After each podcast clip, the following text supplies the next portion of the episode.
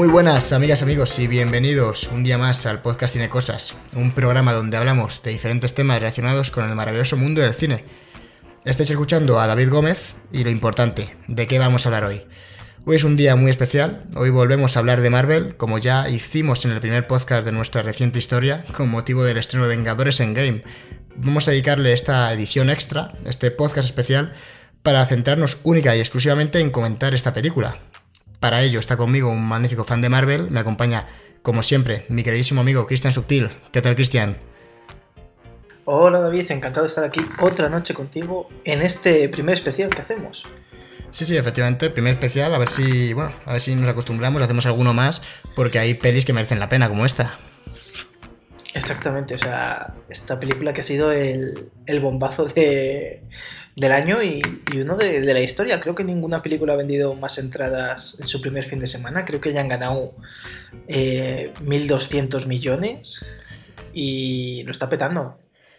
Sí, sí, no, a ver, Vengadores, hay que decir, no había que ser, no había que ser muy avispado para saber que iba a ser un taquillazo, pero desde luego también ha costado lo suyo, ¿eh? Recordemos, el presupuesto de, de Endgame es de 350, 400 millones de dólares, no sé exactamente la cifra, pero, pero vamos, que no hablamos de una película barata, desde luego. No, y además, eso es lo que se supone que ha costado, pero los Russo ya dijeron que tanto para Infinity War como para Endgame el presupuesto se les había ido de las manos muchísimo. Y estaba más o menos en torno a los mil millones las dos películas. Es decir, que lo recuperaron ya con Infinity War y esto ya es todo ganancia. Para que, bueno, para que la gente se ponga un poco en contexto, la primera de los Vengadores, que también fue una buena inversión, costó unos 220 millones de dólares. O sea que aquí estamos hablando de pues más del doble por película. Sí, sí, sí, sí, sí. Se vuelven a poner. Se vuelven a poner a los mandos los hermanos Russo. Eh, Cristian, tú que eres aquí el, que maneja un poco este asunto. ¿Qué, qué, nos puedes decir de estos directores? Ya se pusieron con ello en Infinity War. Y bueno, es lógico que justamente en esta película se suelen encargar, ¿no? De las pelis más. como los eventos más importantes. Ya lo hicieron también con Civil War, si no recuerdo mal. Pero bueno, se, cierran aquí el, ciclo, ¿cómo lo hacen? Sí, ellos empezaron trabajando, ellos venían de la comedia, de hacer una serie que se llamaba Finales Felices, que ya hablé, ya hablé de ello en el primer podcast de Marvel, que era una serie que a mí me gustaba mucho. Aquí la daban en la NTV, y el que no se haya visto era una, era una sitcom bastante entretenida. Y luego ellos cogieron las riendas del Capitán América, eh, el Soldado del Invierno, ¿eh? que, les quedó perfecta, la verdad. a mí es de las que más me gusta. De hecho, de, del Capitán América yo diría que es mi preferida. Me gusta más que, Civil War, aunque es verdad que igual Civil War es un poco más redonda. Sí, a mí, a mí, también prefiero Civil War. Y del Capitán América. Luego, exactamente, fueron a por Civil War, otra película que les quedó. A mí me encanta Civil War, sobre todo porque es que notas que tiene. Es otra película que tiene muy buen ritmo. Es verdad que después de de, que acaba, digamos, la batalla en el aeropuerto, se toman como un respiro y luego ya te dejan otra vez la película, vuelven otra vez muy a lo alto. Pero manejan, manejan muy bien los tiempos estos tipos. Ya lo hicieron en Infinity y yo creo que, en Game es, eh, de verdad, a nivel de, de ritmo, me parece complicadísimo porque tienen muchísimo que contar, muchísimas tramas, mm, dedicar más tiempo a un personaje que a otro y parece que está muy, muy medido. O sea, de hecho yo estoy convencido que, que he debido ver varias versiones hasta llegar a la que vimos en pantalla, porque es, es que es muy, muy al detalle. Sí, yo creo que. Yo creo que el tiempo ha sido. ha corrido muy en contra de las dos películas. Porque Vengadores Infinity War. Eh, ¿Cuánto eran? Dos, horas 40 minutos más o menos, ¿no? Eh, por ahí. Sí, por ahí duraba algo menos que esta. Y esta sí que tiene tres horitas.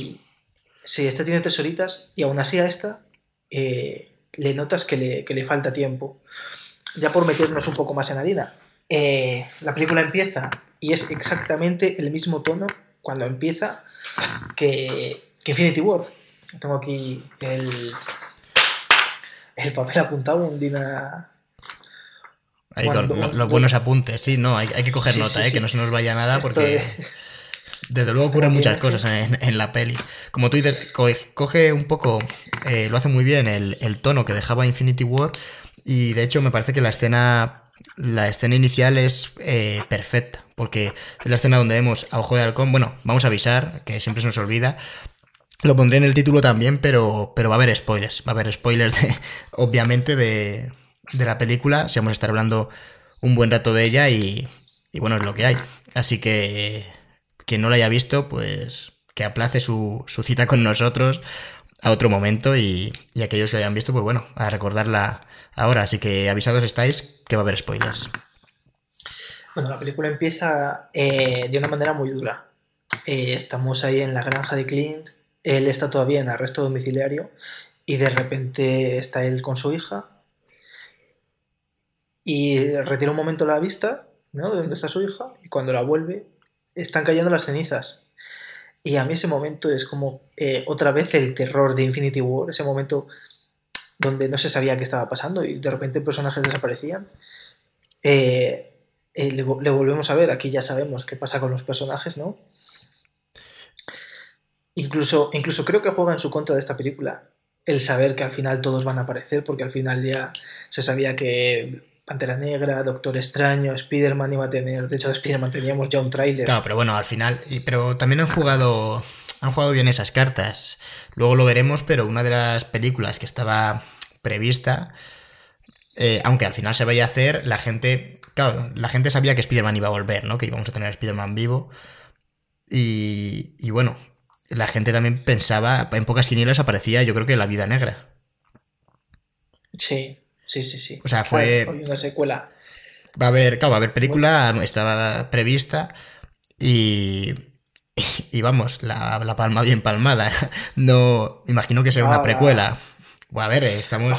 Quiero decir, he, he avisado spoilers, tal cual. Una, una precuela habrá de. Quiero decir, algo sobre cómo. En fin, su pasado yo creo que es la parte más interesante del personaje, porque desde luego futuro no Sí. tiene. Joder, bueno, sí, a ver. Hombre, puede hacer una secuela. Ya, ahora mismo pueden hacer lo que quieran. O sea, tienen la, la, la veda con, con, con el melón que han abierto con esta película, ya pueden, a- pueden hacer lo que sea. Pero- Bueno, sigo, sigo con la película. Sí, volviendo a, Eh. a esa primera escena que, re- que, que coge un personaje que no salía en Infinity War, que eso está bastante bien. Ya es como que pone el foco en, en donde no lo tuvo en la primera peli. Sí, pero fíjate, como curiosidad te diré que esta escena iba a estar en Infinity War. Y al final de, al final de Infinity War, de hecho. Y no la metieron porque, claro, al no haber visto tú a Ojo de Halcón en toda la película, aunque ya te da... Era una- te iba a decir ya dónde, dónde estaba, ¿no? Pero, no- pero, pero no, iban a, no iba a quedar muy...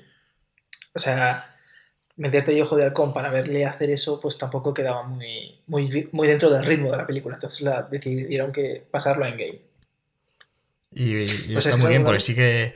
que- eh, no, que básicamente. eh, bueno, creo que acertaron con, con ponerlo aquí porque eh, recoge el testigo y me gusta mucho cómo la trama que tiene este personaje, porque realmente es bastante importante cómo se desarrolla eh, Clint, cómo se desarrolla...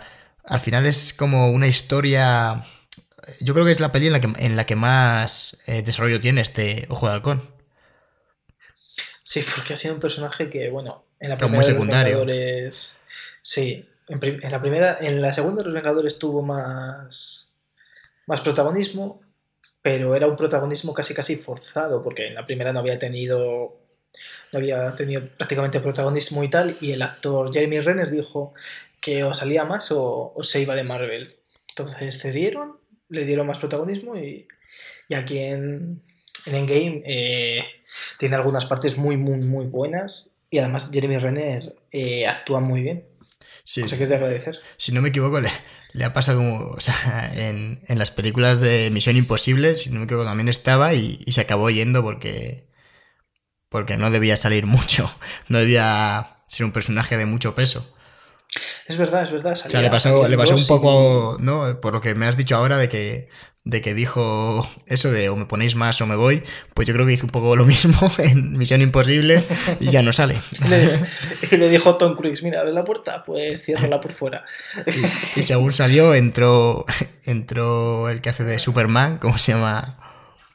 Eh, Eh, Henry Cavill. eso, Henry Cavill y hicieron la siguiente. Y... Y no le fue mal. Pero bueno, volvemos, volvemos a Endgame, que hay mucho que comentar. Eh, arranca con esa escena y ¿a dónde nos lleva Chris? Nos lleva a la, a la Benatar, que, era la, que es la nave de los Guardianes de la Galaxia donde están Tony y Nebula, que me parece muy tierno que estén jugando ahí a ese juego de, de encestar, digamos, ¿no? Y, y, se ve un poco el personaje de Nebula, que es una persona que está totalmente salvajada, que ha vivido toda la vida con Thanos y solo conoce la guerra. Y entonces ves que está jugando Tony con ella, incluso se está esperando como que al, al perder o lo que sea, Tony le haga cualquier cosa. o sea, nada bueno, vamos. Y. Es que Nebula es, yo creo que uno de los personajes. Claro, es que eh, arranca yo creo con dos personajes que estaban muy poco... que no habían tenido mucha importancia realmente a nivel dramático y en esta película eh, les construye un arco perfecta. O sea, eh, Nebula se desarrolla a lo largo de toda la película, es como una de las piezas clave realmente. Es, y, yo no habría apostado que ibas a entender no sé, entrando en la peli no habría dicho, jo, pues voy a entender a, Nebula, ¿sabes? al final de, de la peli. Y oye, me habría. O sea, acabas cogiendo la cariño, que es un personaje que en otras entregas, pues al final es la mano derecha de, del malo. Tiene ese rollo en Guardianes de la Galaxia 2 con. Con la hermana, ¿no? Pero yo creo que no llega a tener eh, el peso que, tiene en esta, ni mucho menos. No, y yo creo que, que es que es, eso es cosa de James Gunn, que no le gusta eh, menos a dos personajes, prácticamente no desarrolla a, la, mayoría de los guardianes, o por lo menos yo no percibo que haya un cierto desarrollo. Y, y ahora con Nebula le han dejado un personajazo. Y luego en Guardianes de la Galaxia Volumen 3, pues la veremos haciendo chistes de mierdas y, chistes horribles todo el rato. No sé si para esta película, para Infinity War si lo hizo James Gunn, escribió todos los, todos los diálogos de todas las, de los Guardianes de la Galaxia, vamos. No sé si en Endgame le habrán dejado, o como le echaron, pues dijeron, pues borramos sus partes y hacemos lo que queramos con estos personajes. Y. Entonces no sé si por eso hemos visto, por ejemplo, a Rocket. Eh, como menos gracioso, pero bueno, seguía teniendo un poco ese toque, la verdad, no... Eh, estaría bien saberlo, ¿eh? Es un detalle tonto, pero no sé. Yo, por ejemplo, desconocía que había escrito James Gunn las líneas de los personajes de en Infinity War, de sus personajes, entre comillas. Sí, sí, es... O sea, le dejaron y tal, a ver, pues era el que mejor conocía sus, sus personajes, ¿no? me, parece, me parece que tiene mucha lógica, desde luego. Sí, sí, sí. Me parece que también en Infinity War, y me imagino que para Endgame, contaron mucho con el director de, con el director de Doctor Extraño para, hablar y tal. Eh, también estuvieron hablando muchísimo con Jim Starlin, que es el creador de Thanos, de más o menos de un poco el universo cósmico de, de Marvel, y ha desvelado cositas muy guays, como por ejemplo que se iba a ver al Tribunal Viviente en la batalla de Titán, y, pero claro, la gente no conoce al Tribunal Viviente. O sea, los que hemos leído cómics de Doctor Extraño, por ejemplo, sí sabemos quién es el Tribunal Viviente. O incluso si has leído eh, El Guantelete del Infinito. Pero meterlo ahora era como muy. O sea, ya estaban metiéndose muchísimas cosas como para meter más, más información, ¿no? Hombre, la, película, eh, volviendo un poco a ese arranque, yo creo que juega muy bien en. La gente seguro que, bueno, tenía sus quinielas, lo que va a ocurrir, lo que no, y no creo que, ninguna haya, haya cantado bingo, porque es, difícil de predecir, la verdad. Eh, en esos primeros 15 minutos en los que van a... Bueno, primero eh, aparece la capitana Marvel, ¿no? Recoge ese testigo. Y los, y los, salva. Y los lleva a la Tierra. Eh, claro, los salva, los lleva a la Tierra y ahí es cuando van a, bueno, consiguen averiguar dónde está Thanos porque ha habido una, como una especie de fluctuación de energía, ¿no? O algo así. Sí, pero bueno, antes, antes de eso, David, creo que hay, varios momentos que son dignos de mención. Por ejemplo, Capitana Marvel, que de repente aparece como una estrella y salva y tal. Y hay un momento entre Rocket y Nebula, donde se sientan en las escaleras de la nave y simplemente se chocan la mano se agarran la mano, más bien, no se la chocan, de manera bastante cariñosa. Y ese momento te lo dice todo. O sea, no necesita ninguna palabra para decirte cómo están ellos dos por dentro. Y luego... Es que... Dime, dime. No, dime. No, dime tú, David. Yo, o sea, el guion está bastante medido. O sea, no hay. No creo que haya líneas de relleno. Porque todos los. Incluso tonterías. A ver, es que adelantándome porque.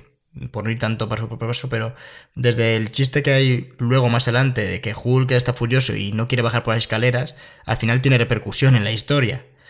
O la frase de la relación con Tony con su hija, ¿no? Que dice te quiero 3000, que luego se repite más adelante. O sea, parece que todas las frases, bueno, que hay chascarrillos que quedan en nada, pero realmente mm, no creo que se pudieran eliminar prácticamente en ninguna de las líneas del guion. O sea, como tú has dicho, van de tiempo ajustado y economizan todos los diálogos para que todo eh, se cierre y, se vaya y vaya avanzando la trama. O sea que creo que, el guion está muy, muy, muy medido. Sí, un poco como lo que hablábamos en Spider-Man, ¿verdad? ese rollo de...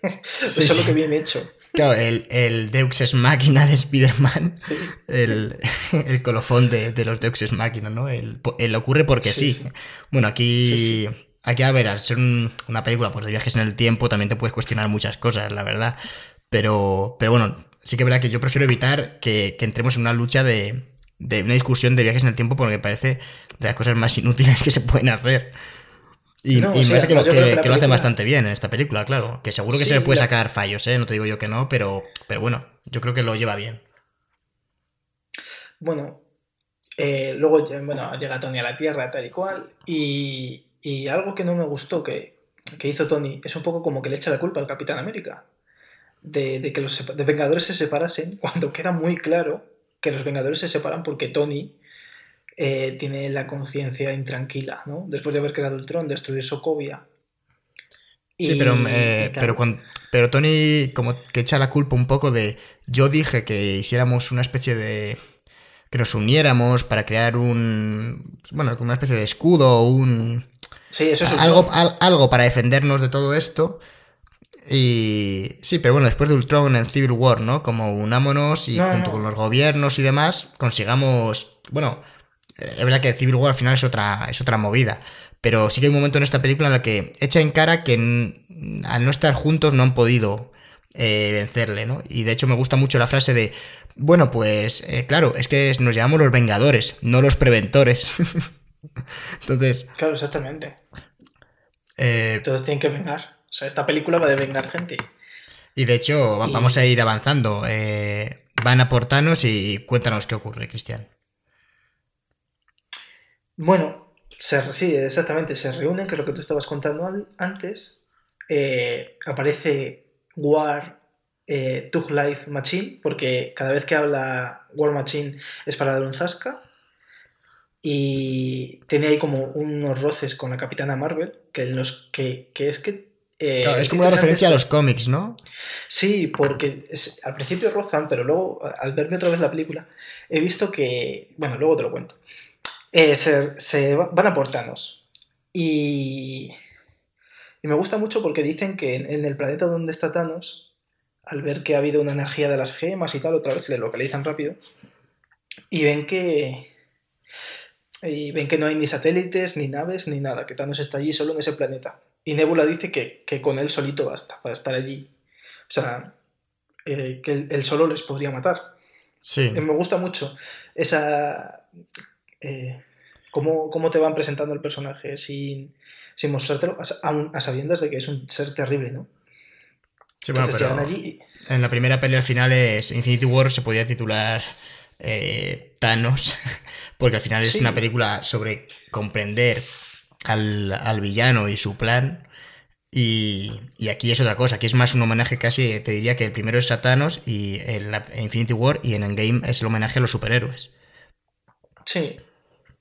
Y, si llegan allí, entran, vamos, se le ve un, lado humano como de retiro, ahí cogiendo frutas en el huerto y demás, tranquilamente, como ya, ya ha hecho lo que debía. Sí, yo le llamo cariñosamente el, el Thanos murciano está ahí en la huerta, no... ya sin, sin el traje, tranquilamente, con unos pantalones tranquilos, ahí una camiseta. Sí, tranquilamente. Este tiene un brazo destrozado, pero todo bien. Media cara quemada, pero está bien, está bien.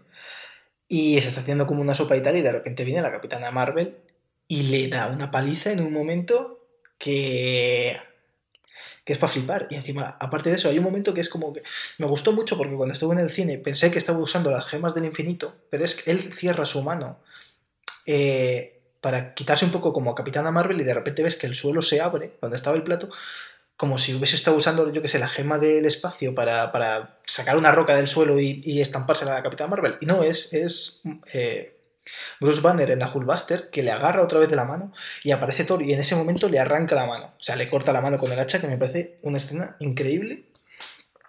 Sí, sí, sí, y ahí ya descubren. Eh, es sorprendente que sea Peggy 13 la película, ¿eh? Porque Roza, yo estoy convencido de que han tenido cuidado en ser lo, todo lo violenta que el Peggy 13 les podía dejar, porque yo creo que es la peli en ese sentido más, más adulta. Sí, es, Sí, y hay, un momento en el final, en la batalla final, donde ves que el Capitán América tiene todo el brazo. Eh, lo tiene. Vamos, tiene una raja en el brazo y se le ve. Hay varios detalles. Por ejemplo, no, yo no recuerdo que cuando en la primera película sacrifican a. Eh, a la hija de Thanos, a, a Gamora. A Gamora, efectivamente. Eh, yo no recuerdo ahí que hubiera sangre o, y demás. Y aquí cuando, cuando ocurre lo mismo, pero con, eh, la vida negra, sí se ve alrededor de su cabeza un charco de sangre. No se ve que está estampada Ni, ni es gore, pero se ve sangre que, repito, en Peggy 13, en esta clasificación, eh, suele, suele ser raro, suele, se, se suele cortar mucho y aquí no han mantenido... Bueno, yo creo que han andado un poco por, por ese filo, ¿no? Vamos a avanzar un poco más deprisa. Estábamos hablando de que estaban ahí ya, le cortan el brazo a Thanos. Y entonces. Thanos ha descubierto la. ha destruido las gemas. Y, y, Thor lo mata, le corta la cabeza y cuando le preguntan que por qué lo ha hecho, o sea, que qué ha hecho, dice eh, darle, o sea, darle en la cabeza, creo que dice.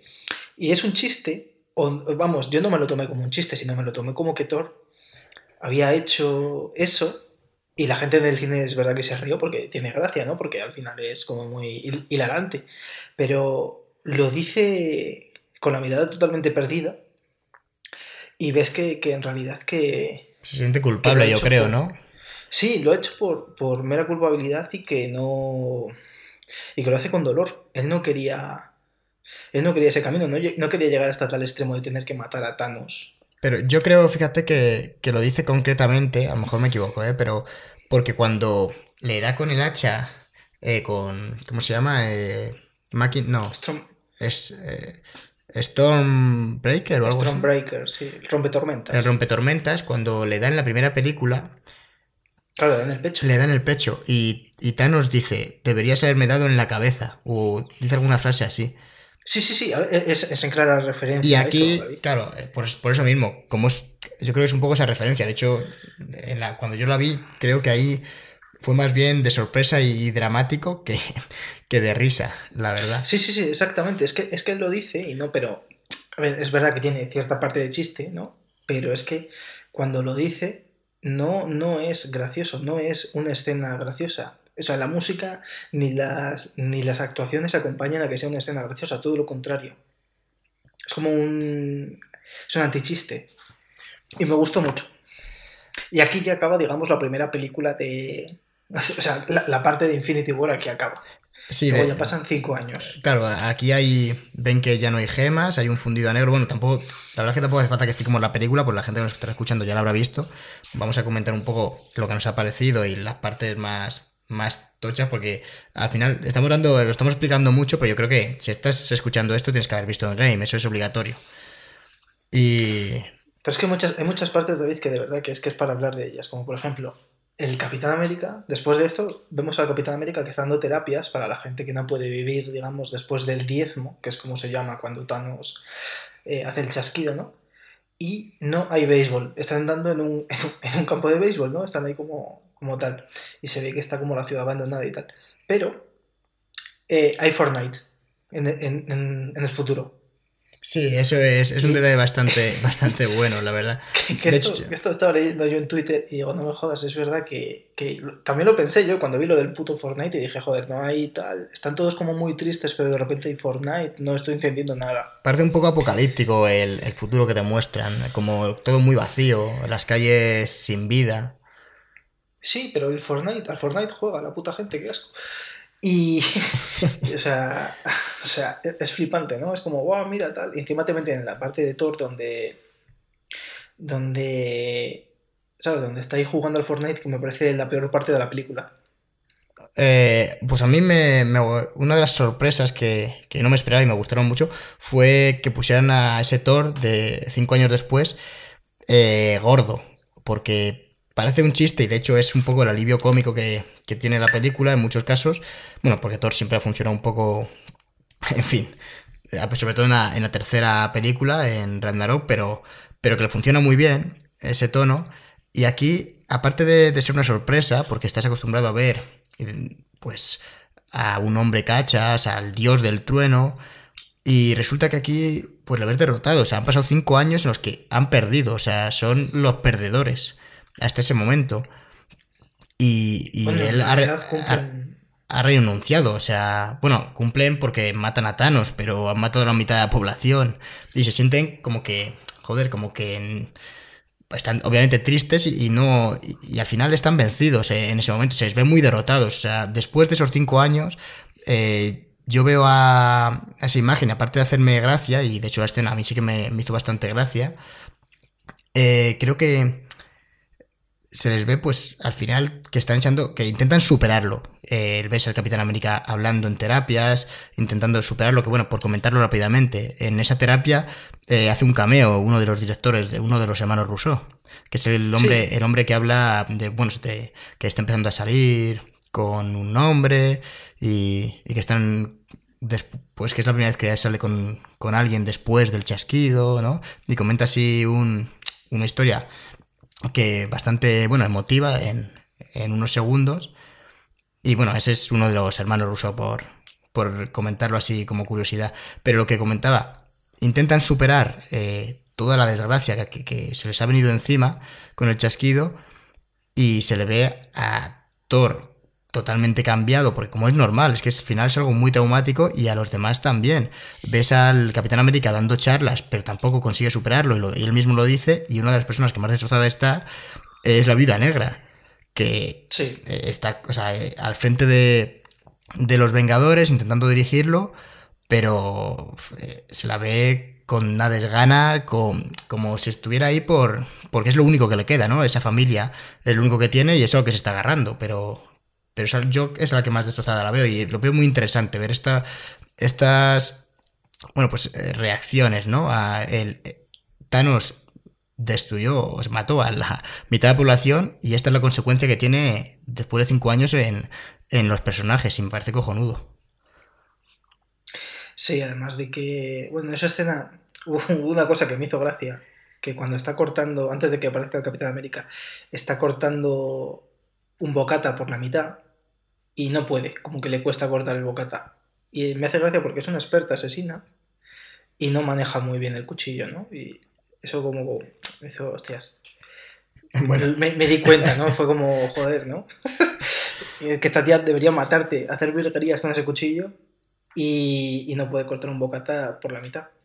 Luego también, eh, antes hay una escena que, es la donde sale la verdadera heroína de esta historia, que es una rata que activa la la, la furgoneta de Ant-Man. Porque estamos, en el universo. Si hubiera sido otro de los 14 millones de, posibilidades, pero estamos en, la, posibilidad. Y claro, sale Ant-Man del, del, reino cuántico y va al, va al complejo de los Vengadores ya a decir ahí que, que, se puede viajar en el tiempo. Que él ha estado, ha estado cinco años en el reino cuántico, ¿no? Scott Lang, pero para él han sido cinco horas. Y entonces, pues, dice que entonces se puede viajar en el tiempo. Y aquí es un eh, poco la, clave de la película. Sí, o sea, esto es el, robo en el tiempo, no viajes en el tiempo, sino el robo en el tiempo, donde se convierte en una película de, atracos otra vez. La anterior película también era de atracos y esta vez va a ser de atracos, pero los Vengadores son los atracadores en vez de Thanos. Hay un momento aquí también, antes, donde están como todos los. Digamos que está Okoye, está. Está Nebula y Rocket en el espacio, está la Capitana Marvel, está Roddy y hay un momento donde Rocket se comporta como un cretino todo el tiempo. No, o sea, yo, a, mí Rocket yo creo que es el personaje que menos me ha gustado en esta, en esta película. Y sale Capitana Marvel con el pelo corto y vuelve a mirar a War, Machine. Que es, un, que es otro guiño otra vez, donde se despide de todos, y al pero el único que mira es a War Machine y le dice adiós. Eso me gustó bastante como una referencia a, los cómics, exactamente, lo que comentábamos antes, que sí que tienen una relación. Una relación bastante bonita, de hecho. Y. Y luego pasamos a ver a Clint, que ahora ha adoptado la. Aunque en ningún momento se menciona, pero se supone que es Ronin. Y ha estado matando a mafiosos por México. Eh, ahora sale en Japón, donde está enfrentándose a yakuzas. Y me gusta bastante porque lo que mueve toda esta venganza de Clint es que su familia, que era de inocentes, murió, pero sin embargo un montón de mafiosos, al ser un... al desaparecer la mitad de la población al azar, hubo mucha gente mala que se quedó en la Tierra. Y encima aumentan su poder sobre la gente buena. Entonces me gusta mucho que Clint esté como equilibrando esa balanza. Sí, la verdad es que es, eh, es un cambio que, que se pueden permitir pues justo por eso, por esa elipsis de cinco años y esa reacción postraumática, ¿no? Y va, bueno, va Scarlett Johansson, va a la vida negra, que son muy amigos al final y, luego se ve mucho más en, en, bueno, en la escena, ¿no? Eh, y va a, decirle que, que, que hostia se está haciendo. Y, y lo reclutan, ¿no? Se van juntando otra vez otra vez todos. Que a mí me gusta mucho como, eh, de hecho, es el eh, Hulk, eh, me parece... A mí es el Hulk que más me ha gustado. Mm, yo es que... Profesor Hulk se llama, si no me equivoco, en los cómics, ¿no? Sí, pues podemos decir que es Profesor Hulk. a mí, o algo así. A mí es que yo soy muy purista de Hulk. Y es verdad que aunque el Profesor Hulk, precisamente en la Guerra del Infinito, es es el que está ahí, o por lo menos un Hulk que es consciente de lo que hace y tal. Y que de hecho me, gusta mucho en el cómic porque a él y a no les dice que eh, Adam Warlock, que es una parte importante en el cómic, les dice que si hay que matar a Thanos, eh, que sabe que los demás héroes no matan, pero que ellos dos sí que pueden matar. Y va y les pide el favor de que hay que matar a Thanos, como muy en secreto. Esa parte me, me gusta mucho en el cómic. Y aquí en el, es verdad que como el banner es bastante diferente del de los cómics, eh, este banner pues, pues está bien, a mí me gusta, pasa es que me parece que está como muy... Está como muy deprimido también, pero no lo, no lo, enseña. Es como... Como su... Eh, no sé cómo decirte. Está ahí, se le ve que es buena gente con, la, con, con los Yo es, el, que menos le noto... Yo fíjate, es el que menos le noto esa ese trauma, ¿no? Ese derrotismo que, se ve en otros. Bueno, no derrotismo, porque no es que quieran. No es que estén vencidos ya, pero sí hay un poco una desesperanza hasta que llega Ant-Man realmente. Sí, y él. O sea, él se ve que, que, que no lo ha pasado bien, sobre todo porque él no pudo sacar a Hulk cuando, cuando era el momento, ¿no? Porque si hubiese podido ser Hulk, quizás hubiese cambiado la, balanza. Y. Pero al final. Yo creo que a él se le ve que está como muy. Es que tampoco es, es decir triste la palabra, sino como. Está penado por todo lo sucedido y, y está intentando cambiar las cosas, pero no puede. Hasta que no, hasta que no están los viajes en el tiempo, no puede. Y. Bueno, ahí eh, luego ya eh, avanzando un poco más, eh, Iron Man se resiste a esta idea de los viajes en el tiempo. porque, claro, estamos entre un Iron Man con ya con familia, con, bueno, eh, que esto me, parece, me parece que han hecho los deberes porque al final poner a Tony Stark con su hija de una forma muy distinta a la que la hemos visto, eh, dejando claras cuáles son sus motivaciones, dejando claro que, que ya quiere un poco esa vida que, que buscaba antes, ¿no? Ha conseguido un, más o menos asentarse a pesar de todo y hace que empatices muchísimo más con el personaje. la conversación, el diálogo de la niña de te quiero 2.000 toneladas, pues yo te quiero 3.000. ¡Buah! Pues son muchísimos. parece un diálogo muy tonto, pero es que es súper importante para que al final te vas encariñando más y más con Tony Stark, que además es un personaje ya veterano, que la gente ya tiene cariño aún, pero aquí yo por lo menos a mí me enganchó más de lo normal. De hecho yo creo que es el, la peli en la que mejor actúa Robert Downey Jr. de, todas las de Marvel. También es verdad que es porque le dan el más peso dramático que en la mayoría de, de las otras. Y, y al final eso hace, bueno, pues que sigas mucho más su desarrollo, ¿no? Y, bueno, adelantándonos ya, aunque vayamos parte por parte, a que luego, cuando al final él sea el que se sacrifica, realmente eh, te salten las lágrimas, porque es un momento muy, muy triste. Y en el funeral y demás, o sea, te preparan para que, oye, para que llores, y, pero, pero lo hacen bien, ¿no? Con esa, con esa hija en, en ese futuro y está, está muy bien. En ese futuro, digo, en esos cinco años que han pasado. Y, bueno, se resiste un poco, pero bueno, por adelantar así eh, la trama al final. Eh, resuelve una cosa técnica que, no conseguían resolver con los viajes en el tiempo y se presenta en el, en el a la sede de los Vengadores dispuesto a pues arreglar las cosas. Claro, una vez que ya tienen los, el tema de los viajes en el tiempo a través del universo cuántico que se vio en Ant-Man and the Wasp, eh, forman tres equipos el primero, que es el de Nueva York, para viajar a Nueva York en el año 2012 y recuperar tres gemas como son la del tiempo, la del alma, no, la del alma no, perdón, la de la mente y la del espacio, van a, van a Nueva York el Capitán América, Iron Man, Hulk y Ant-Man. Donde el capitán tiene momentazos, o sea, es, seguramente lo mejor de esta parte de la película. sí, eh, la escena en la que en la que se encuentra con él el propio capitán, ¿no? Y dice, eh, podría estar aquí todo el día, dice el otro capitán, y dice, ya, ya lo sé. Sí, exactamente. O lo del escudo de América. Sí, y me gusta todavía más eh, lo de High Hydra. Sí, además parece un guiño a la, segunda película, eh, o sea, totalmente. pero la escena, directamente la escena en el ascensor. Sí, sí, sí, sí. Que parece, dices, uff, se van a liar aquí, pero no, sale por otro lado. Está muy bien resuelto, la verdad. Sí, sí, además de que es un poco que no pueden cambiar, aunque realmente pueden hacer lo que quieran, porque si luego se, corrigen las líneas temporales, da igual lo que hagan. Y, yo creo que resuelven muy bien, aunque luego tienen que viajar otra vez a, a los 70. Pero me gusta más la parte de Nueva York que la parte de los 70. Luego, eh, a Asgard viaja Antonio Rocket, que a mí esta, esta parte pues me gusta mucho por lo dramático de, de, Thor. Rocket sigue sin gustarme en esta, en esta parte de la película. Además, volvemos, pero volvemos a ver a Natalie Portman de lejos, aunque eh, no. Bueno, Natalie Portman se desentendió del, del mundo de Marvel, ¿no? Del universo cinematográfico. No, no quiso saber más de, todo esto.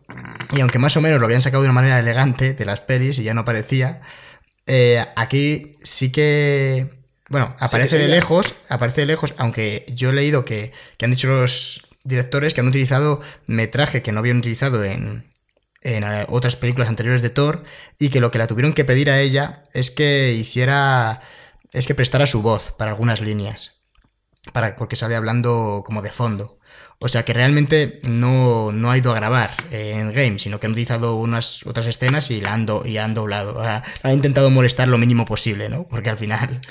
Pues sí, bueno, pero ella, ella ya dijo después de la escena de Ragnarok que si Marvel la llamaba que ella iba, que no, que no tenía problemas.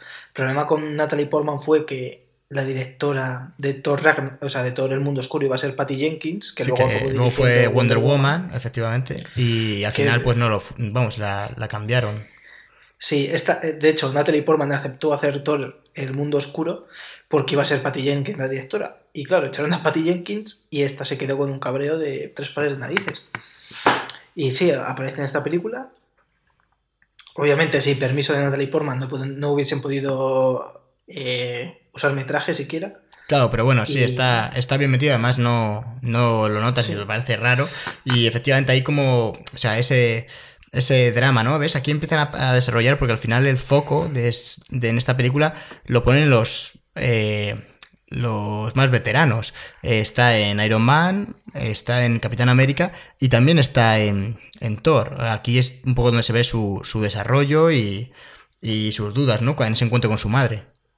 Sí, porque además él ya en Infinity War había dicho que su madre estaba muerta, que al principio de esta película tiene un momento donde está explicando que son las gemas del infinito y habla de su madre y se pone triste, y aquí es un poco como que se puede despedir, le, quiere decir a su madre que van a venir y la van a matar, pero su madre le, le, tapa la boca, ¿no? Y le dice que, lo que tenga que ser será. y fue un momento bastante bonito.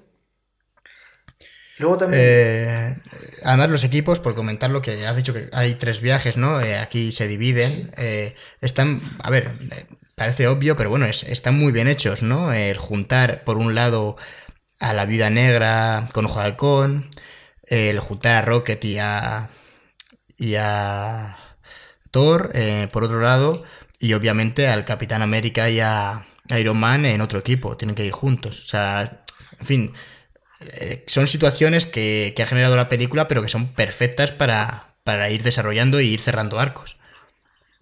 Sí, luego pasamos a Morag en 2014, que es la peli de los Guardianes de la Galaxia, que es donde empieza Guardianes de la Galaxia, y vemos a Nebula y War Machine, que donde se quitan de de medio a, ojo, o sea, a ojo del cono a, a, Star Lord, se, lo, se le meten un puñetazo que vemos a Chris Pratt haciendo otra vez o sea, su personaje Star-Lord, ¿no? Eh, siendo, siendo un cafre y se lo quitan del medio en eh, War Machine y un puñetazo, básicamente. Y en esta escena, los guionistas comentaron que tenían preparado como algo bastante más complicado para esta escena, pero que prefirieron eh, ir por este camino porque, porque al final quedaba mejor en la película y y, no liaban tanto las, las, cosas. Entonces, eh, Nebula y, War Machine consiguen muy fácilmente la piedra del poder, pero a Nebula digamos que como que la medio hackean al, empezar a conectarse con su Nebula del, 2014. Y, y, aquí es donde Thanos ya se entera del plan, viendo los recuerdos del futuro de Nebula. Claro que eso, esto está muy bien, porque en este momento ves que van robando las gemas, que les va saliendo bien, y realmente hay, bueno, hay poca tensión, ¿no? Eh, es muy entretenida la película, de hecho por esta parte parece, bueno, más una película de aventuras que una película de acción, una película, bueno, pues eso, que van buscando las gemas, las van cogiendo, tal. Pero cuando aparece Thanos y ves que Thanos se entera del plan entero, porque hackean a Nebula y lo ven y todo eso, es cuando se, activa como un reloj, ¿no? Como si hubiera una cuenta atrás. Ya sabes que hay una amenaza, ya sabes que Thanos se está preparando y que en cualquier momento va a aparecer. Y yo creo que eso le da a la película como un impulso, porque, porque te dices, hostias, Thanos, el, el que nos han presentado, un villano que, la habían matado, pero ahí está otra vez. Y la puede seguir liando, ¿no? Este, es un Thanos de, bueno, pues al final de, no de otra dimensión, pero el Thanos del pasado. Y, y eso está muy bien. Efectivamente, Thanos del 2014, que esto es importante ver que son, que son distintos, porque su comportamiento varía ligeramente. Y aquí, claro, ve todo el. Eh, bueno, ve todo lo que ha ocurrido. Es como si le pusieran la película de Infinity War, incluyendo la primera parte de esta, en la que le matan. Ve también cómo le matan y cómo Nebula está ahí delante y demás. Y, y está, ya te digo, muy bien porque eh, te, tienes más tensión a partir de este momento. Sí, además de que al principio cuando le matan, parece que incluso se va a disculpar con Nebula por lo mal que le ha tratado, viendo que, Thanos ha cambiado totalmente, ¿no? Es, otro tipo de, persona. Y sin embargo vuelves a ver aquí al Thanos más despiadado. Y, eso me gusta, porque incluso cuando le ves pelear y tal, ves que, ves que realmente en, en Infinity War se estaba conteniendo todo lo que podía. Porque podría haber acabado con el grupo de Titán en, minutos, él solo. Sí, sí, podía haber destruido a todos sin, ningún problema, efectivamente. Pero, pero bueno, no es objetivo, te lo dejan bien claro que él lo que quiere es ser justo y que sea aleatorio y, y ya está. Y todo lo que se interponga entre su camino lo, lo destruirá, pero si no te interpones, pues, pues nada. Y bueno, ¿a qué nos lleva todo esto? Como avanzando un poco más, Chris. Pues a Bormir, quizás el momento más, uno de los momentos más duros de la película es, es este, donde vemos a Natasha y Clint que llegan a, a Bormir y se encuentran con Red Skull. Eh, y claro, están ahí y... Se, repite el dilema de, la anterior película. Tiene que haber alguien que se sacrifique y vemos la escena es, eh, es brutal porque hay una... Es una escena muy épica, pero a la vez es una escena muy emotiva. O sea, es eh, que me parece muy complicado generar escenas de acción eh, tan buenas como esta, pero que también tengan una importancia, porque al final son dos amigos que están intentando saltar por un precipicio cada uno de ellos para que el otro no tenga que saltar. Está intentando eh, lo típico, ¿no? De me sacrifico yo y el otro me sacrifico yo. Y parece una escena muy tonta, pero que está muy muy bien resuelta. Y, hay varias, bueno, se lanza uno, le coge eh, Vida Negra, lo evita, se pelean y, y, realmente a mí me parece de las mejores escenas de la película. Y bueno, acaba siendo la Vida Negra quien, quien salta y, y no nos lo esperábamos. Yo desde luego no me lo esperaba. La primera sorpresa así grande. Bueno, la primera que maten a Thanos a los 15 minutos de película. Y yo creo que esta, una vez he entendido viajes en el tiempo y demás, esta fue de las que más dije, hostias.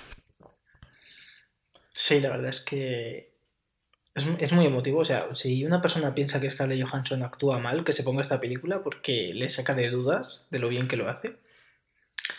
No es una grandísima, actriz, no sé. Si alguien piensa eso, por favor. Eh. Sí, hay, hay, mucho hater por ahí y que se tapen ahora. Y, y joder, es que esta escena, o sea, me gusta también mucho cuando Clint de repente ya se despierta, ¿no? En el agua, igual que lo hacía Thanos en Infinity War, y ve la gema. Y, y se echa llorar. sí, se maldice a sí mismo. Mientras que Thanos no hacía nada de eso, simplemente él, pues al, al guante y a, y a, seguir. Y, y cuando eh, cuando Clint, cuando Clint llega, además es el último en llegar, digamos, llegan otra vez todos al mismo punto. Que claro, para, para, ellos ha pasado el tiempo que han estado en el pasado, pero en tiempo real, digamos, de, del 2023, que creo que es donde transcurre la película, han pasado como 5 segundos desde que se han ido y han vuelto. Y de repente ven que ha muerto, ha muerto Natasha, Clint se tira de rodillas, eh, Hulk se tira de rodillas y de un golpe que, resuena en todo el complejo de los Vengadores. Y después de ahí se van a, al muelle a, discutir un poco qué van a hacer. Y ahí es cuando, cuando yo creo, aquí yo creo que hay un problema de tiempo y de montaje, que es que de repente vemos que hay un guantelete del infinito que ha hecho Tony y no nos explican de dónde el coño ha salido. Bueno, pero eso ocurre un poco con todo lo que hace Tony, ¿no? O sea, Tony ha desarrollado trajes y cosas con nanotecnología porque, o sea, hasta el propio guante, cuando se lo pone Hulk, se hace grande a los Hulk, pero en realidad se lo dan pequeñito, ¿sabes? O sea, quiero decir, no te puedes hacer preguntas con, sobre la tecnología que crea Iron Man porque, porque no, no se puede. O sea, está ya a un nivel tan inverosímil que no. Es como discutir de. En fin. O sea, todos sabemos que, pueden sacarse lo que quieran de ahí. A partir de Iron Man 3, que, abrió la veda de que había 8 millones de Iron Man sueltos, ya pueden hacer lo que quieran. Sí, pero queda un poco. No sé. O sea, no, yo reconozco que no me saltó, ¿eh? Porque pensé, a ver, como tampoco te dicen cuánto tiempo ha pasado entre plano y plano. ya, pero una cosa, David, es que tú sepas que a ver, que la tecnología de Iron Man y tal, y con nanotecnología todavía me lo creo, porque es que en Civil War ya habíamos visto que esa nanotecnología la tenía. Claro, pero, eh, pero te podían haber dicho que, o sea, quiero decir, yo, de hecho, creo que ese guante le han hecho antes de irse. Porque su plan ya estaba en mente que iban a tener las gemas de infinito, por lo que es normal que antes de que se pusieran, pues eh, lo hubiera hecho, ¿entiendes? Que no, que no recojan las gemas y de repente se ponga a hacer el guante, sino que todo eso ya esté hecho antes de empezar a saltar. No, no, a ver si eso lo entiendo, David. Lo que pasa es que, que no cojan y pongan ahí en un guante que no sabemos de dónde ha sacado, como el que está poniendo un Blu-ray en la, en, la Play, ¿sabes? Lo que te quiero decir. Es como si te pregunta, a ver, en teoría, el guante de Thanos, ¿quién lo hizo? Lo hizo el hombre este que hizo también el rompetormentas, ¿no? Sí. Eh, y en cambio aquí Thanos, con tecnología de, normal y corriente, bueno, normal y corriente suya, pero le vale también el... O sea, que decir, tampoco te puede hacer... ¿Entiendes ahí el, el asunto? Uno ha tenido que forjarlo la luz de una estrella y lo otro lo ha hecho el pavo este en su sótano.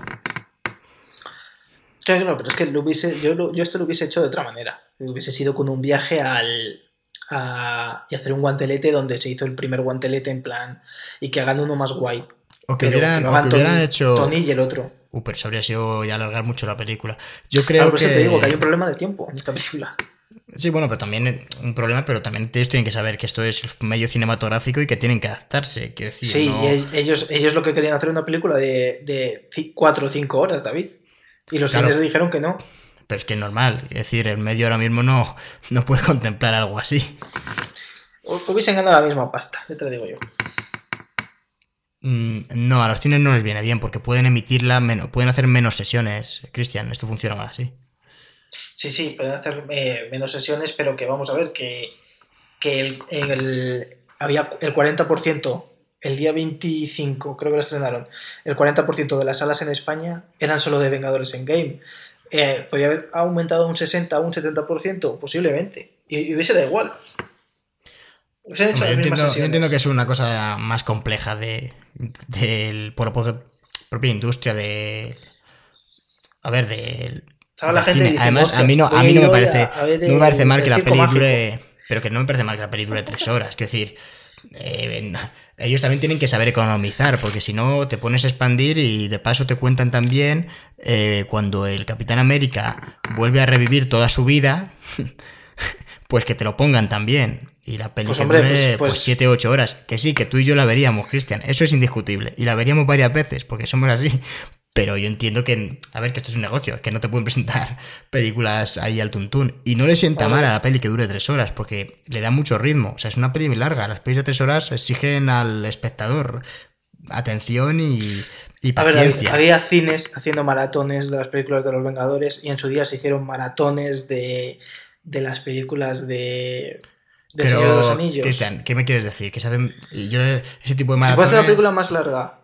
Bueno, yo sí, por poder se puede, pero no estoy en contra a que, oye, Y que, que se- Titanic. Titanic se estrenó. De, de verdad es tan necesario ver cómo eh, crean el guante. O sea, eh, directamente podrían haber cogido el guante de Thanos y que lo hubieran hecho con ese. Pues sí, la verdad es que me hubiese molado también. Que a Hulk sí que le podía entrar perfectamente y tampoco hace falta que nos justifiquen que justamente tiene la misma talla Hulk que, que Thanos. Nos da, nadie ver, se habría hecho esas digo, preguntas. Haber ido, haber ido la estrella esta que tardaban, nada, una escena de cinco minutos, que tampoco pido tal, que, que- que lo que el viento se llevó duraba cuatro horas y nadie, se, nadie ha dicho nada nunca. Y, Hombre, a ver, sí, yo, yo lo digo, eh, no veis el lo que viento se llevó. Pero es que a ti nadie te hace caso, entonces eh, nadie nos hace caso. A ti tampoco, Entonces- no van a meter la escena esa, me cago en la leche, Cristian. Cristian, esa escena no existe, así que no vamos a perder más el tiempo con, con esa escena, por Dios. Vale, bien. eh, volvemos. Eh, Thanos descubre, descubre aquí la merla. Entonces, eh, eh, ataca, ataca a los Vengadores, se, tras- se transporta desde el, desde el pasado, desde el Thanos del 2000, desde el 2014 hasta, hasta el presente, del que en realidad es nuestro futuro, es el 2023. Y... ¿Y qué te iba a decir? Eh, Y bueno, ah, sí, y y- ataca, y- ataca, ataca el complejo de los Vengadores en una escena guapísima. Y comienza, básicamente, eh, bueno, antes de eso eh, ocurre, el, utilizan la- las gemas, las utiliza Hulk para revivir, bueno, para deshacer todo lo que había hecho Thanos. Y entonces, bueno, vuelve, se presenta Thanos allí, en busca del guantelete, y ya comienza la, la hora final de película de acción eh, a un nivel épico comparable con El Señor de los Anillos. Una- vamos, personalmente ha sido de las películas más épicas a nivel de, pues lo que, ¿no? Mi sensación, por la historia que contaban, pues todo, al venir de- también de un antecedente de una película, ¿no? De Infinity War, que te deja las cosas ahí, eh, que quieres que continúen, te deja con ganas de más, eh, ha sido de las experiencias cinematográficas a nivel de épica más brutales que yo he vivido en un cine. Sí, la verdad es que sí, además eh, se notaba incluso cuando la gente, o sea, la gente aplaudía, la gente vitoreaba, gente desmayándose en las salas de cine. fue, fue una cosa, es una cosa tremenda realmente, ¿eh? O sea, aquí comienza... América... O sea, a ver, hay que decir que la última hora parece cuarto de hora, realmente, ¿eh? sí, eso es verdad, pero bueno, pero es una horita, ¿eh? Que... Sí, sí, es una hora, es una hora de, de, ver escenas súper guapas todo el rato. Las cosas más guapas que se les pasaban por la cabeza las, hacían, que si Capitán ahora coge el hacha de Thor, ahora coge el martillo. Claro, pues es uno de los momentos clave. Cuando Capitán coge el martillo de Thor, para mí es... A, mí se me puso la piel de gallina, porque ahí ves, ¿no? El, el nivel de la película, eh, que ya es como que está toda carne en asador, ¿sabes? Sí, sí, ya es, ya es todo hecho aquí. Todo lo que no hemos hecho en 20 años, o sea, en 10 años, perdón, en 22 películas, mételo aquí, tal, ensambla esto, coge el martillo de este. Eh, y se monta ahí la, la lucha. Sí, sí. Claro, porque ya vuelven todos, se monta la de Dios, la lucha espectacular. Y... Hay muchísimos guiños, muchísimo fanservice. Hay un momento que me encanta que es cuando todas las heroínas eh, van a salvar a Peter Parker y de repente las ves ahí en plan eh, sí, ahí la, típica escena, ¿no? De Vengadores, pero con solo las heroínas. Está, sí, sí, está genial, la verdad es que sí. Y, me gusta mucho el enfrentamiento de Marvel. Claro, Marvel contra Thanos, justo, es lo que te quería comentar. Porque, claro, dices, oye, Marvel, el Capitán Marvel, con lo fuerte que es, ¿no? Bueno, pues aparece ahí, nada más aparecer, destruye, que parece que hay, como que están perdiendo y destruye la nave de los malos, la lía pardísima, y se enfrenta a Thanos y, y claro, vemos, bueno, Thanos en ese momento justo me gusta la parte en la que tiene, se hace con el guante y parece, intenta como chiscar, ¿no? Pero no puede porque está, está impidiéndose la capitana Marvel y coge la gema del, poder y le mete una hostia, ¿no? Que es como, oye, Capitana Marvel realmente parece como te lo presentan, o sea, realmente yo pienso que es más fuerte que, que Thanos o más poderosa pero claro, ¿qué hace Thanos? Pues con la gema del poder se la quita de encima de, de un manotazo. Y, sí. y ahí es cuando dices, vale, pues si no es Capitana Marvel, a ver qué hacemos ahora, ¿no? Y llega el momento, el, el momento, que para mí la clave, hay dos momentos clave, es la mirada a, que ya han comentado mucho y es que es muy importante, eh, la mirada al Doctor Extraño, que le dice, uno, este, este es el, la posibilidad. Y, Tony Stark cerrando 11 años de, de películas. Sí, es. Quizás era él el que tenía que hacerlo, ¿verdad? Y. y la frase, con, lo que lo dices, me parece eh, que le da una, bueno, una epicidad y un. el cerrar el círculo, ¿no? De una manera tan perfecta. Eh, la frase de Yo soy Iron Man, que inició toda, pues, pues toda la franquicia al final, ¿no?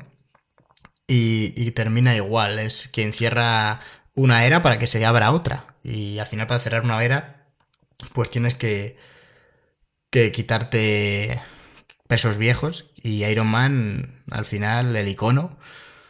Y, y, hace, yo creo que el hecho de que toda esta película al final haya servido, porque no se matan a 20 Vengadores, ni mueren yo que sé, el Capitán América pues no muere, que yo pensaba, por ejemplo, que iba a morir, ¿no? El hecho que al final el personaje que muera será pues, eh, en la batalla solamente Iron Man hace que, te des cuenta, ¿no? De, como que en, mi opinión, ensalza al personaje porque es como... Joder, la que han tenido, o sea, la que se ha tenido que montar para que este hombre se mate, ¿no? O sea, se, se sacrifique. Toda Endgame es como la muerte de Iron Man al final. Y es como, fue, es que es, claro, es que era un héroe de tal calibre que no podía morir de cualquier manera y, al final su muerte es, está, es un espectáculo brutal. me gusta mucho la frase, la de yo soy inevitable, que dice Thanos, que la dice al principio de la película. Me gusta mucho, mucho. De hecho, que luego la hilen con lo de yo soy Iron Man me parece magistral. Pero yo soy inevitable, por su parte también me, gusta como frase de villano. Sí, es. Además de que tiene razón, porque si él no. O sea, aunque maten a Thanos y tal, el daño ya está hecho. E incluso si viajan al, al, pasado y tal y cambian el pasado, eh, esa realidad seguirá existiendo. Y. Y es, inevitable. Realmente Thanos muere dos veces. Y morirá dos veces porque, porque muere en, en, 2023 y muere también en, en 2018. Aunque sea el Thanos del 2014, claro. Y eso me gusta. Porque es como es raro, es raro que, pase porque según las reglas de los viajes en el tiempo no cambiarán el, pasado. En, cualquier caso, lo único que hacen es... lo explica, lo explica muy bien. Si no me equivoco, lo explica más Rúfalo, ¿no? Bueno, eh, Hulk. que, dice que todas las pelis eh, de viajes en el tiempo me hacen una lista, mencionan a Atrapado en el tiempo, mencionan Jacuzzi al pasado, Regreso al futuro, bueno, mencionan Terminator, una barbaridad.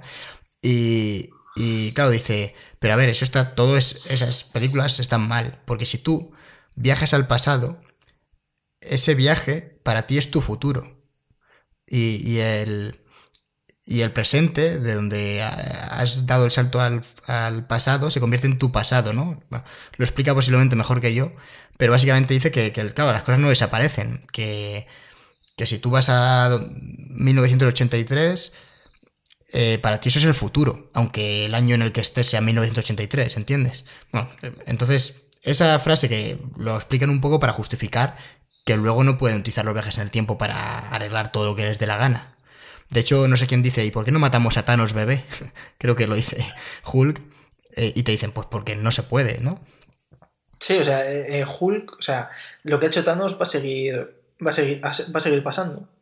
Claro, para muchos ya ha pasado. Es, Ahí está la clave. Claro, eh, de hecho es que si viajan al pasado y matan a Thanos, siendo un bebé, lo que harían sería crear una realidad entera donde hay un Thanos, donde Thanos nunca existió. Por, es, por, eso, por eso es importante que, cuando Steve vuelve ¿eh? al pasado, claro, es importante que cuando Steve vuelve al pasado restaure las, las gemas, digamos, y si luego vuelve al pasado, o sea, vuelve otra vez a, a los años 50, se puede quedar ahí y si no cambia nada, habrá dos Steves, un momento donde habrá dos Steves en esta línea temporal. Que me parece algo bastante interesante. estaría guay, ¿eh? Ver una película de, de su vida en esos 5 segundos que se ven en el game, ¿no? Que me parece que. O sea, incluso después de la batalla, después del sacrificio de Iron Man y bueno, ese plano tan brutal del funeral un plano secuencia donde vemos a todo el universo de Marvel de luto, que parece muy simbólico, de verdad. Sí. No, todos los personajes que mueren eh, les, preceden a, un plano así, ¿no? No, de hecho la viuda negra no tiene funeral ni hostias. Bueno, pero también al final morir en una película con un evento como este y formar parte de todo esto, oye, o sea, me parece no me parece mala muerte la de la vida negra, ¿no? Lo que decíamos que es de las mejores escenas, esa, esa lucha entre amigos, ¿no? Ese, esa amistad pura y dura. Y, bueno, llegamos ya al final de la película. Eh, muy bien resuelto el, el arco con Capitán América. De hecho, ese plano final con el beso me parece magnífico, pero magnífico de verdad. Y, se van cerrando, ¿no? Todos los hilos, todas las tramas y dejan abierta otras, como es Thor, que parece que sí que la seguiremos viendo en Guardianes de la Galaxia 3, que se va ahí, bueno, pues se, monta en la nave con los guardianes y veremos, veremos qué pasa. Tenemos a una... Eh, nunca me sale el nombre de Zoe Saldana, el personaje. Gamora. Gamora, no sé qué pasa. Pero por cierto, me enteré, me enteré ayer de que Zoe Saldana no es Zoe Saldana, sino es Zoe Saldaña. Es con ñ el apellido. Lo que pasa es que, claro, los americanos son un poquito imbéciles y no, no saben pronunciar la ñ. Ah, pues. No, es que, no, quieran. Yo también lo decía mal siempre. pues yo creo que en algún lado lo he leído mal. ¿eh? No, no, es, que, estoy viendo aquí que, que, claro, que pone Saldana, aunque es Saldaña, efectivamente, tienes toda la razón. Pues, bueno, pues Zoe Saldaña tenemos va a interpretar a un personaje ya distinto, porque la, que murió en Infinity War sigue muerta, y aquí es un personaje de otra línea temporal. veremos veremos qué hace. Del 2014. Y, de hecho tiene un momento muy bueno que cuando su encuentro con Chris Pratt, y recupere un poco esa tensión que había en la primera película, porque claro, ya no está ese amor que, bueno, que se condensó más en, la segunda, y aquí me gusta más, porque me gusta más esa relación que mantenían en la primera, y además eh, el humor, eh, cuando dice, esto, este es el tío con el que estaba saliendo, y le dice, creo que es Nebula, ¿no? Tenías que elegir entre él y un árbol. me parece que, que, el humor es que está. Mira que yo con, soy muy crítico con esto con Marvel, porque me parece que en general a veces, bueno, Tar Ragnarok me parece muy buena en ese sentido, pero hay otras películas como que el humor es, no, no sé, no, no cuaja bien o no encaja bien, o igual no está en los momentos adecuados. Pero me parece que en esta película es justo lo contrario, está perfecto, se encaja, funciona, está en su justa medida y, yo me reí bastante con la película, o sea, es muy meritorio que llores también con la película y a la vez te rías y, vayas en esa montaña rusa de emociones durante tres horas que a ver, parece, suena atópico, pero es que lo consigue de verdad, lo consigue muy bien. Y, es que Vengadores en Game, joder, estamos ante un peliculón, una de las mejores películas de superhéroes que se han hecho sin lugar a dudas. A ti, o sea, a ti David, eh, tu opinión sincera, ¿cuál es? Porque creo que no lo has dicho. Eh, sobre esta película, a mí, a mí Vengadores en Game me parece, tendría que, es que sí que me parece posiblemente lo, lo mejor que ha hecho Marvel al depender, ¿no? Al ser una película coral y depender, porque al final cierra muchas... Eh, no se la puede mirar como... Es difícil tenerla en cuenta como obra única, ¿no? Como yo que sé, Iron Man 1, ¿no? Que puedes verla más como una película. Pero esta como depende ya no solo de Infinity War, al final cierra muchísimos capítulos y demás. Y yo creo que justamente por eso, porque eso es más complicado que, que si fuera una película única, creo que Vengadores en Game es lo mejor que ha hecho Marvel hasta ahora. O sea, mi opinión es superior a Infinity War. Y, bueno, por lo compleja que es y lo bien que funciona. O sea, yo me reí mucho con esta película. Yo lloré en el cine con esta película. Y no, y no, creo que no he llorado con ninguna otra película de Marvel. Ni, ni me ha hecho sentir eh, como esta, que al final es, vas y ves una experiencia, ¿no? Que ya más allá de que comentemos qué tal escena o que no sé qué, al final la película funciona de, puta madre. Así que vamos, para mí es una película de 10. Eh, yo no soy de género de superhéroes a tope. A mí me gusta verlo, pero, pero es verdad que no es mi punto fuerte. Pero con Avengers Endgame me han ganado. Las cosas como son. Los hermanos Russo, pues. La verdad es que es para darle las gracias. ¿eh? al final me, le he visto ahora en entrevistas y, joder, dan ganas de, de abrazarlos. Son graciosos. Sí, son gente que sabe mucho de comedia. Es, y ahí vienen. Así que vamos, por, mi parte, la película es espectacular. Yo, bueno, imagino, Cristian, que tú no me dirás ahora que, que tú la odias. Eh, yo te voy a decir una cosa, David. Lo he estado dando muchas vueltas y yo la había visto en el cine una vez. Y tengo la misma sensación que con la era de Ultron. Eh, que no sé si. pero es la misma, la misma sensación que tengo también con eh, la última de Star Wars que también tengo que vermela otra vez, porque antes me he estado viendo la película en inglés, pero claro, no, no le pones la misma intensidad cuando las películas... El, el cerebro funciona de esa manera que cuando tú estás viendo algo en otro idioma, o cuando te hablan de algo en otro idioma, tiendes a empatizar bastante menos. Entonces, no lo considero como una. Además, estaba escribiendo mucho, estaba escribiendo muchas notas y tal para el podcast. Entonces, tampoco era me estaba mojando mucho con la película. Tendría que verla otra vez, yo me imagino que esperaré a agosto a verla, cuando salga en Blu-ray. Y, yo creo que ahí podré dar un... Un proyecto más reposado, ¿no? Claro, bueno, fíjate, después de cuatro o cinco meses, más reposado sí, bueno, hay varias, varias visionados. A ver, yo hablo, solo la he visto una vez, muy reciente, eh, en los últimos días. Pero bueno, la verdad es que me parece espectacular, ya digo. Eh, manejar los tiempos, sobre todo. ¿eh? Pues, pues bueno, yo creo que no hemos dado mal repaso, una horita más o menos hablando de, todo esto. ¿Algo más que añadir, Cristian? No, no, no, no. La verdad es que ya, ya comentaremos lo que se me ocurra en otros podcasts, pero de momento este, bien. Pues bueno, no ha estado mal. Esto ha sido todo este primer especial. Mm, dar las gracias como siempre a los valientes que nos acompañan, a los que llegan hasta aquí y bueno, a aquellos que, nos quieran seguir en redes. Cristian, eh, como, como jefe de ese departamento, ¿qué nos puedes, ¿dónde nos pueden seguir? Pues nos pueden seguir en, YouTube. Estamos ahí en, en Si Buscan Cine Cosas, estamos ahí ya. nos debemos salir los primeros. Sí, salimos los primeros con todos los vídeos. No hay nadie más que, que se haya llamado así todavía. y ya llegará, cuando seamos buenos. Y nos pueden seguir también en Twitter, que es cinecosas-bajo. Nos pueden seguir en Instagram, que es cinecosas. Seguir en Spotify, estamos en Evox, estamos en las plataformas Anchor también estamos, en, un- en Google Podcast me parece que estamos. Sí, también. eh, No estamos si en varios sitios, sí, la verdad. Para, bueno, en un montón de sitios. para que la gente si tiene web podcast, por ejemplo, o Spotify, bueno, pues que lo tenga ahí a mano. Eh, Cristian, Y- como siempre.